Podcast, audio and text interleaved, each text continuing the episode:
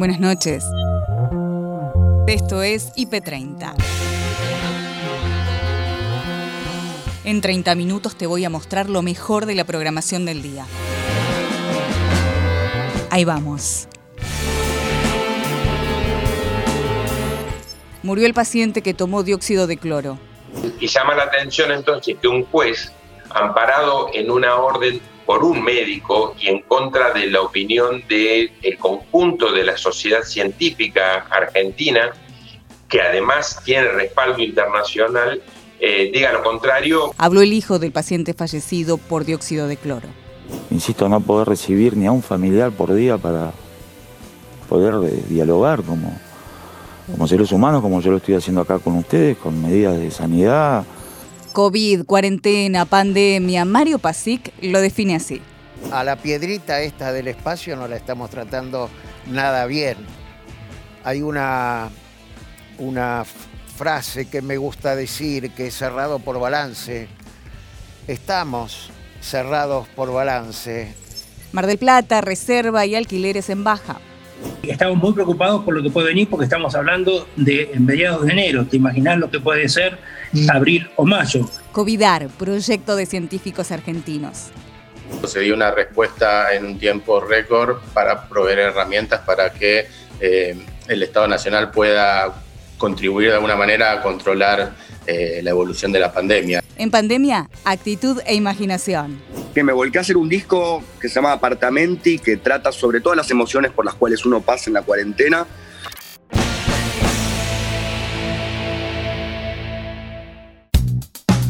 El secretario de Seguridad de Mar del Plata, Horacio García, en IP Noticias Edición Central, habló con Gabriel Sued sobre las medidas que tomará General Pueyrredón.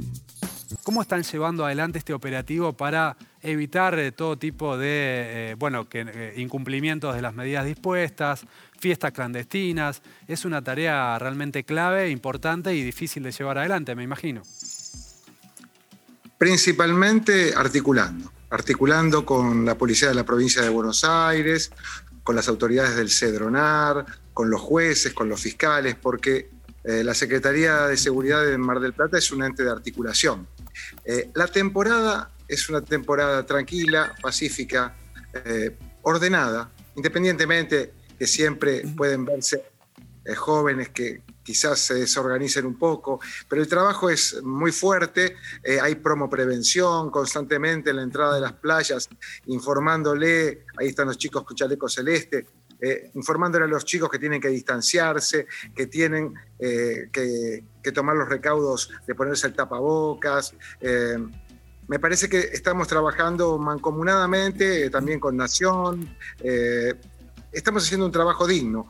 Lo que pasa es que no podemos dejar de señalar a la responsabilidad individual como fundamental. ¿eh? No existe ninguna estructura política que pueda generar un agente para cada persona. Todos tenemos que entender, ya pasamos 10 meses de estas restricciones, todos sabemos que tenemos que usar el tapaboca, que nos tenemos que distanciar, que tenemos que asearnos constantemente, el uso de alcohol en gel. Me parece que la respuesta que está teniendo Mar del Plata es muy lógica y esperamos que, siga siendo así sin relajarnos. Horacio, eh, ¿cómo este, puntuaría el nivel de cumplimiento de las restricciones eh, nocturnas de los primeros días? Eh, ¿qué, ¿Qué puntaje le pondría? ¿Cómo viene siendo hasta ahora? Altísimo altísimo. El nivel de acatamiento a, la disposición del gobernador Axel Kichilov ha sido altísimo en la ciudad de Mar del Plata. Por lo tanto, creemos que vamos a poder seguir avanzando en el descenso de casos. Me parece que el trabajo en conjunto, escuchándonos, produciendo la sinergia y el círculo virtuoso de, de los que se quieren acercar para para que el Estado cumpla verdaderamente con su función en los tres niveles, el nacional, el provincial y el municipal. Eh, ¿Tienen como objetivo controlar, me imagino, las fiestas clandestinas? ¿Ha habido en los últimos días fiestas clandestinas? ¿Han detectado?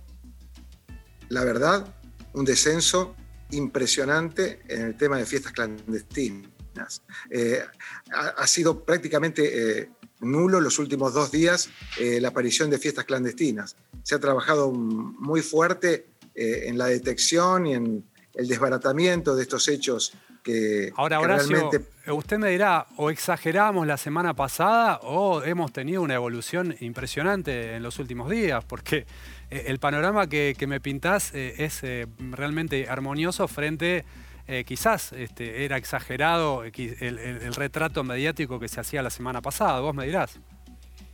No, evidentemente la población va entendiendo que hay cosas que no se pueden hacer porque es un verano distinto, es un verano en pandemia.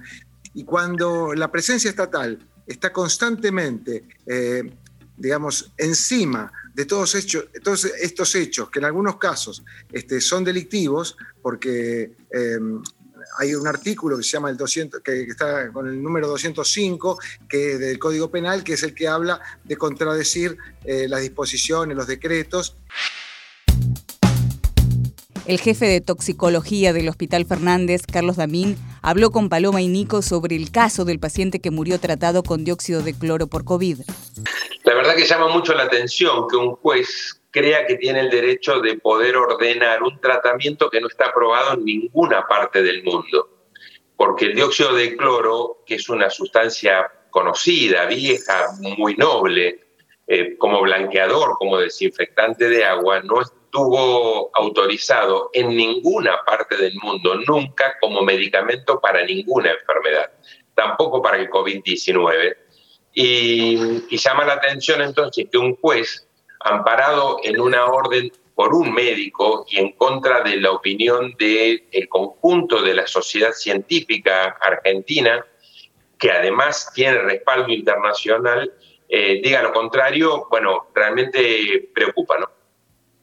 Eh, Carlos, eh, ustedes, em, esto sucedió en una clínica eh, privada, ¿no? En el sanatorio Otamendi.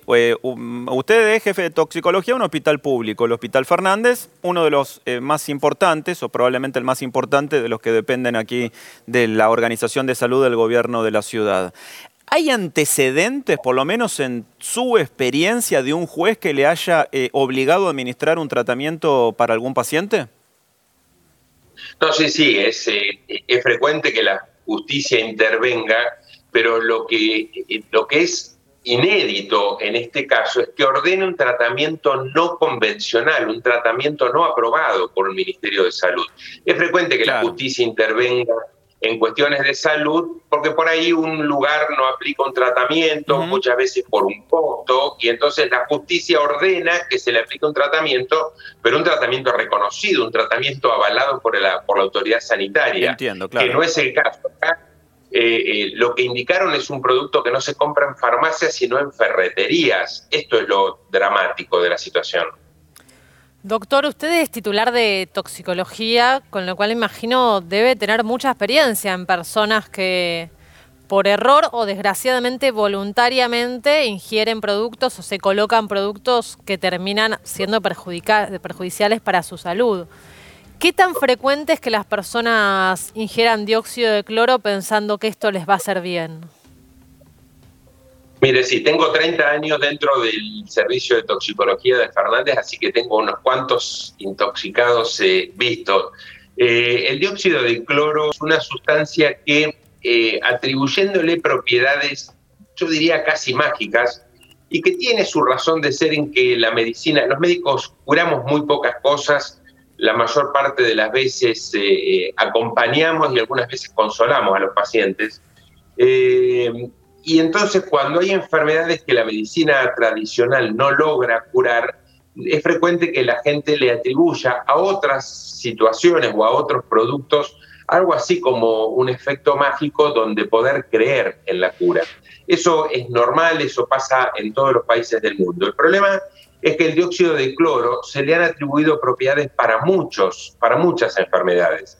Se lo ha utilizado para enfermedades autoinmunes, se lo ha pretendido utilizar para enfermedades eh, de, que afectan el sistema inmunológico, hasta incluso se lo ha escuchado que se lo ha indicado para tratamientos del trastorno del autismo, del espectro autista por lo menos, tratando de mejorar a chicos con, con, esta, con este problema. Y, últimamente, con la aparición del COVID frente al que no había, no había para darle respuesta hasta que empezaron a aparecer las vacunas, Sí. se le atribuyeron al dióxido de cloro la posibilidad también de poder ayudar.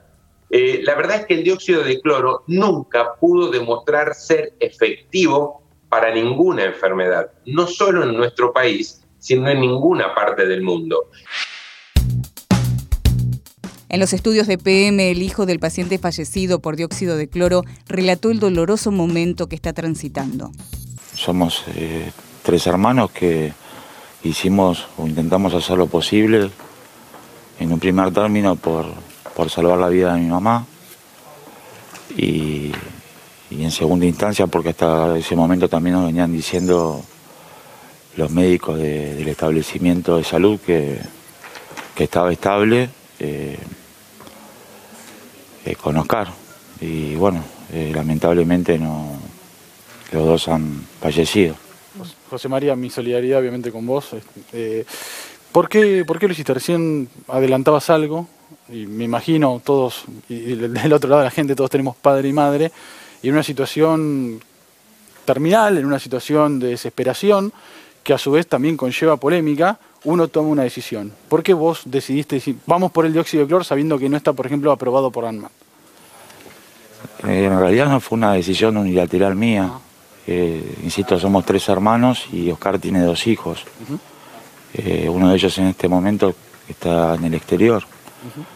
Y eh, a mi madre, a, mi, a Oscar lo internan el 21 de diciembre en el sanatorio también de- con un cuadro de neumonía, que a la postre nos dicen que es COVID, pero eh, cuando los médicos que lo trataron en, en- la casa de ellos, eh, en principio habló de neumonía y ya a partir de ahí, eh, el, digamos, el trato, las formas de, de recibir información son muy, muy escasas, porque te llaman una vez por día por teléfono, eh, no te dejan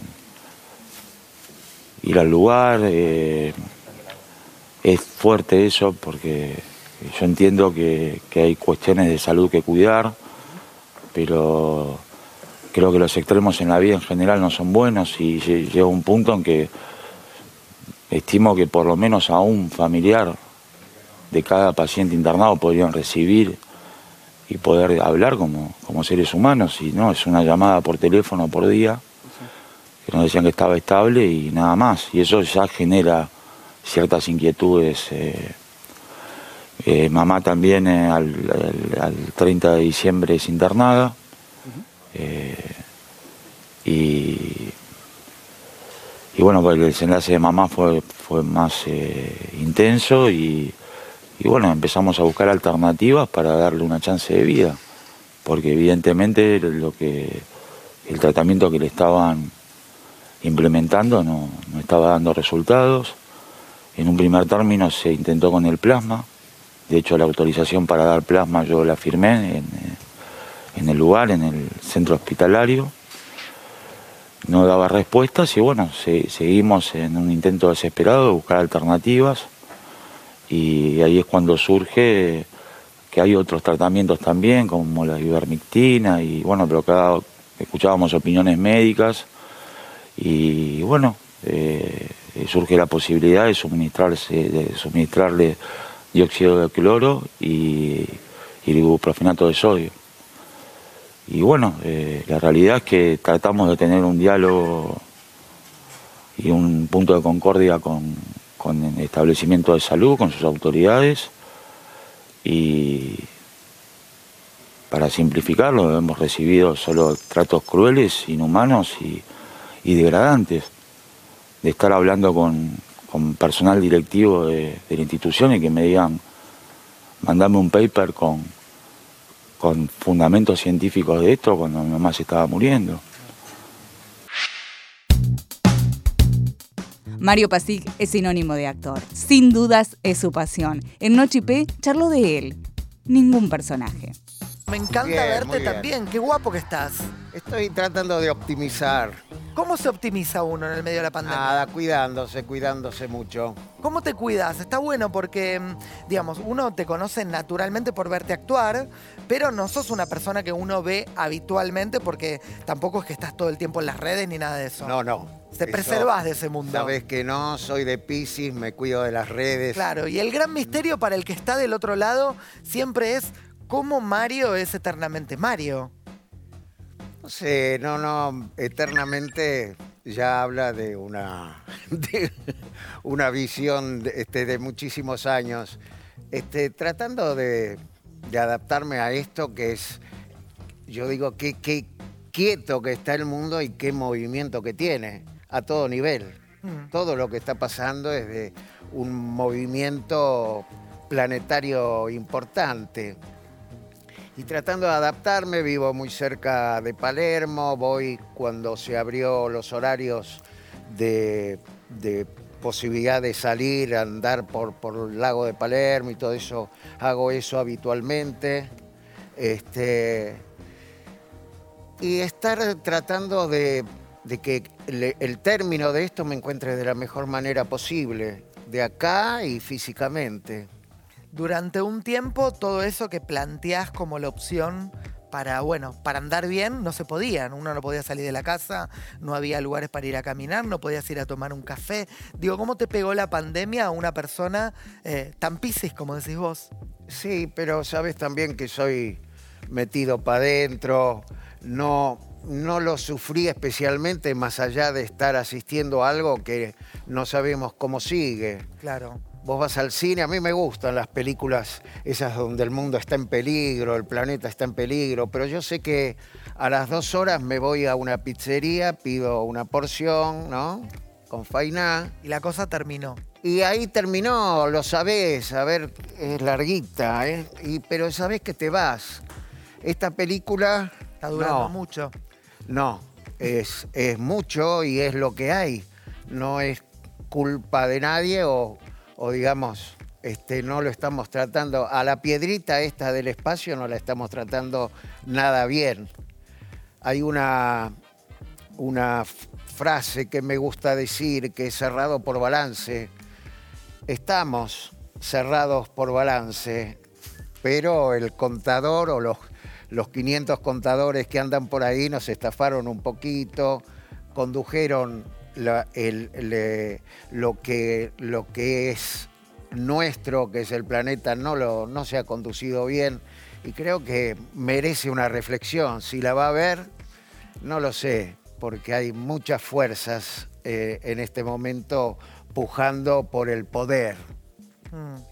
Mientras te escuchaba hablar, pensaba eh, el otro día, creo que vino, eh, sí, el viernes, estuvo Gloria Carrá, Ajá. estábamos hablando y algo en relación a la cuarentena que ella dijo me hizo pensar y recién, no sé, tu tono, la forma en la que hablabas, me hizo pensar en eso, que es que a ella la cuarentena la acercó mucho a la finitud, como que todo el tiempo Claro. pensaba en la muerte y en la relación de ella con la muerte. ¿Vos pensás en la muerte? Pienso porque este, cada, cada vez viene más cerca, pero no sé si es que no me agarró el gran viejazo ni nada por el estilo, eh, pero est- estamos siempre preocupados desde hace miles de años por este asunto, que es, que es lo único que sabemos a partir de una determinada edad. Creo que a los ocho años ya tenemos una idea de finitud, pero nos peleamos toda la vida peleando con la muerte y hay algunos, como la canción dice, me olvidé de vivir. Eduardo Palena es vicepresidente de la Asociación Empresaria Hotelera y Gastronómica de Mar del Plata. Explicó la situación que están atravesando hoy en IP Noticias, segunda edición. Desde que comenzamos eh, el primero de diciembre, nos habíamos esperanzado el primer fin de semana de diciembre, el 8, que mm, a último momento vino mucha gente a la ciudad y nosotros pensábamos que así iba a ser la temporada. Estimábamos que iba a ser una temporada de fines de semana, pero lamentablemente eh, si tenemos una ocupación muy baja durante la semana, de alrededor del 25% y un 40%, te diría, los fines de semana, promediando el 30% que ustedes comentaban son eh, realmente números muy, muy bajos, eh, es muy difícil que se sostenga una actividad hotelera con esos, con esos números. Entonces, estamos preocupados porque nuestra expectativa obviamente no era una buena temporada, pero sí tener la posibilidad de mm, poder saldar las deudas que hemos contraído en estos nueve meses de inactividad. Fueron nueve meses donde lo que priorizamos fue el salario, pero la mayoría de los empresarios no han pagado impuestos, tasas, tienen créditos, entonces la situación es muy compleja eh, y estamos muy preocupados por lo que puede venir porque estamos hablando de mediados de enero. ¿Te imaginas lo que puede ser mm. abril o mayo? Por tal motivo, lo que estamos intentando a través de los gobiernos, pedir ayuda, ayuda nacional a través de los ATP. Los ATP fueron una, una ayuda que dio el gobierno nacional, que realmente fue muy importante, no fue suficiente, pero fue importante para pagar salarios. Es decir, que a nivel provincial estamos pidiendo condonación de algunos impuestos como el inmobiliario. Eduardo, eh, quiero preguntarte por eh, las restricciones con respecto al horario de la actividad comercial. ¿Qué sucede allí en Mar del Plata? Porque ya muchos empresarios habían anticipado que después de estos nueve meses, ¿no? de una situación muy complicada, y obviamente algunos que todavía eh, no llegan a poder pagar las deudas que tuvieron que adquirir durante ese periodo, no iban a cerrar al horario al que lo determine cualquier tipo de autoridad.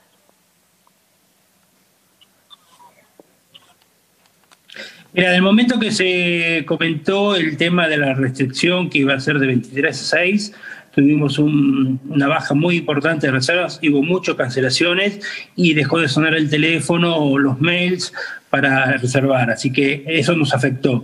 Ahora estamos trabajando de 1 a 6 de la tarde, no sé, después de la reunión que hoy tenga el gobernador con los intendentes que pasará, es decir, es un horario un poquito más importante, pero nosotros eh, desde la asociación estamos en contra de las restricciones porque eh, nosotros trabajamos con protocolos muy estrictos, capacitamos nuestro personal y lo que sucede es generalmente son en lugares donde las fiestas clandestinas que son ilegales no son controladas. Entonces lo que estamos pidiendo más que restricciones es control de los protocolos, porque eh, es decir, cortando el horario lo que hace es perjudicar a la gente que hace las cosas bien. Claro. Claro. Eh, por último, quería preguntarle de mi parte, ¿no? Si tal vez cuando baje la temporada eh, haya otros que aprovechen que hay poca gente y tal vez el turismo pueda continuar un par de meses más. Abril, mayo tal vez, ¿no? Y durante los fines de semana largos. ¿Cómo lo sienten de cara a cuando se termine el calor? Que entendemos que puede ser, lo que pasa que eh, abrir un hotel eh, es muy costoso, el costo fijo de un hotel es muy grande. es decir, el costo teniendo 10 habitaciones es lo mismo que teniendo prácticamente 80 habitaciones. Entonces uno tiene un hotel abierto preparado para una ocupación determinada. Y cuando uno tiene poca ocupación, poca, pocos ingresos, se hace muy, muy difícil mantenerlo. El director de Covidar, Marcelo Janowski, narró en IP Noticias con Alejandra y Ariel la importancia de esta herramienta frente a la pandemia en nuestro país. La verdad que estamos muy eh, satisfechos con, y quizás te diría emocionados con, la, con la labor que se hizo, porque algo bastante inédito para el trabajo de gente que nos dedicamos eh, regularmente a hacer ciencia básica, hacer preguntas sobre cómo funcionan los seres vivos eh, de distintos órdenes y en este caso se dio una respuesta en un tiempo récord para proveer herramientas para que eh, el Estado Nacional pueda contribuir de alguna manera a controlar la evolución de la pandemia. Y nada, estamos gratamente sorprendidos de, todo lo que hemos podido hacer con un esfuerzo de un grupo increíble, con la dirección de, de la doctora Andrea Gamarnik, que es eh, especialista en virología, ella es la que lideró el equipo y, bueno, creemos que hemos aportado bastante eh, y estamos eh, muy satisfechos por eso. Marcelo, el test de anticuerpos que determina la inmunología, ¿no? Que primero saber, digo, si tuvieron o no el virus y después podría permitir también saber el tiempo que dura la inmunología en los pacientes. Correcto, digamos, los test anticuerpos eh, tienen varias utilidades.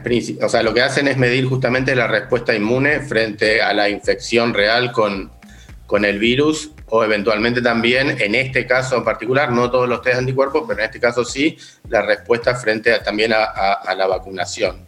Entonces, eh, se ha utilizado para, varios fines, en principio, eh, para hacer, eh, al, principio de la pandemia era para hacer estudios clínicos de evolución de pacientes que tenían síntomas y, algunos que llegaban ya con tres semanas de evolución de la enfermedad y en ese momento ya el virus no se detecta eh, digamos, directamente porque el virus ya puede haber estado y entonces los anticuerpos servían para saber si todos los síntomas tenían que ver con, con la infección. Eh, también permite o permitió y, está permitiendo hacer el seguimiento de personal de salud en, en, toda la Argentina, eh, personal de, geriátricos, que son lugares de riesgo, así como la evolución de la pandemia para estar atentos a cómo cómo se va desarrollando en, tanto en barrios carenciados, que se hizo en, Cava y en Provincia de Buenos Aires al principio de la pandemia, así como también en, la población en, general.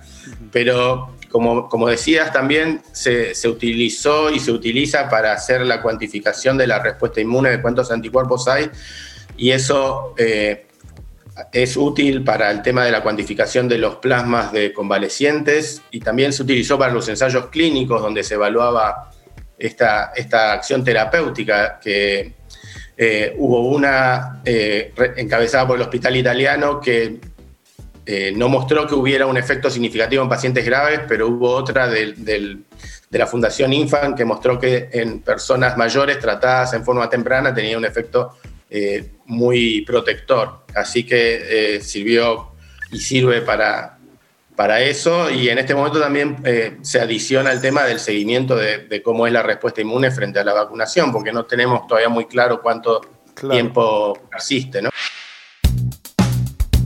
Con y en imagen positiva, los Nicos, Artusi y Sorín se tomaron el café del día el cuaderno de Tommy, la película de Netflix, que fue una, una sensación en esta, en esta temporada. Una película dirigida por tu papá, que es uno de los grandes eh, directores del cine argentino, Carlos Sorín, y protagonizada por un niño que me parece que lo conoces también. Exactamente, nuestro hijo Julián, este, nada, imagínate la baba. Eh, fue, una, fue una experiencia hermosa, la verdad que igual Juli ya viene actuando en videoclips ya sea míos, está mucho de gira con la madre, conmigo, o sea que está acostumbrado a las cámaras, pero bueno, toda esta situación. Él iba al acto, él, iba al acto, como un acto escolar, él iba al acto, filmaba, sabía que no tenía que mirar a cámara, sabía Así que no, fue una experiencia, nada, hermosa para nosotros eh, y para él bastante natural dentro de todo. Así que tenemos un actor en potencia, creo yo. Claro, es cierto que se presentó en el, en el, en el casting o en las primeras pruebas sin contarles a los productores y a los demás que era ni más ni menos que el, el nieto del director e, e hijo tuyo. Exacto, para no generar controversia, lo que hizo fue como Julián Bertoldi, que es el apellido de la madre, este, y bueno, y ganó el casting, la verdad que entró y después cuando la gente de Netflix se enteró que era el, era el hijo, el, nieto del director, este, bueno, fue, un momento gracioso, pero la verdad que bien, él lo disfrutó mucho, fueron 10 días, y, bueno, a mí la verdad que la película me, encantó y me encantó verlo, verlo a él. Ojalá que se venga otra próxima. Sí, y de alguna manera, si bien él es muy chiquito, de algún modo se organiza ya una suerte de genealogía familiar, ¿no? Porque tu papá, como decíamos, uno de los grandes directores de la Argentina, vos, un músico destacadísimo, tu hijo, un actor en potencia, aunque cuando sea grande él va a decidir qué cosa querrá hacer. Eh, es lindo, ¿no? Pensar así eh, un vínculo con el arte eh, desarrollado a través de la familia, por lo menos así lo ves vos, Nico. No es fácil a veces. Yo con mi padre he trabajado en nueve películas, ya creo que le he compuesto la música para nueve o diez películas. Una vez por ahí rompe, eh, se confunde el rol de director, compositor con el de padre e hijo, que es normal, ¿no? Que, ocurra. Este, así que bueno, tiene sus bemoles también, ¿no? Pero, pero cuando uno lo ve con distancia realmente es maravilloso. No sé, eh, tener las pelis hechas, haber trabajado mi padre y que esas pelis queden, ¿no? Y que perduren en el tiempo, eh, es un regalo, es un regalo muy lindo. ¿Cómo te pegaron a vos estos tiempos tan insólitos que vivimos como, como humanidad? La verdad que yo el segundo día ya estaba escribiendo un proyecto nuevo, un disco que estoy terminando ahora, armé otro proyecto musical, estuve, no, no paré, la verdad. Quizás por una, una especie de catarsis, ¿no? Para no, para tratar de borrar un poco lo que estaba pasando Así que me volqué a hacer un disco que se llama Apartamenti, que trata sobre todas las emociones por las cuales uno pasa en la cuarentena, imaginándose como si uno fuese un gran edificio, entonces en el cuarto C pasa esto, en el primero B pasa esto. Armé mis videoclips, aprendí a editar en casa, armé mis videoclips, eh, Lula y Julián ayudándome, actuando. Eh, la verdad que le encontramos la vuelta. Eh, pero, pero en realidad quizás era para no, no, mirar afuera, ¿no? Como por una necesidad, por una necesidad de hacer catarsis, de, qué sé yo, de, de, esconder quizás los miedos, porque realmente creo que el principio fue, había mucha incertidumbre y mucho, bueno, lo hemos vivido todos, creo, ¿no? Y hasta acá llegamos por hoy. Acordate que podés ver las notas completas en nuestro sitio www.ip.digital y en nuestro canal de YouTube búscanos como IP Noticias y suscríbete. Hasta la próxima. Buenas noches.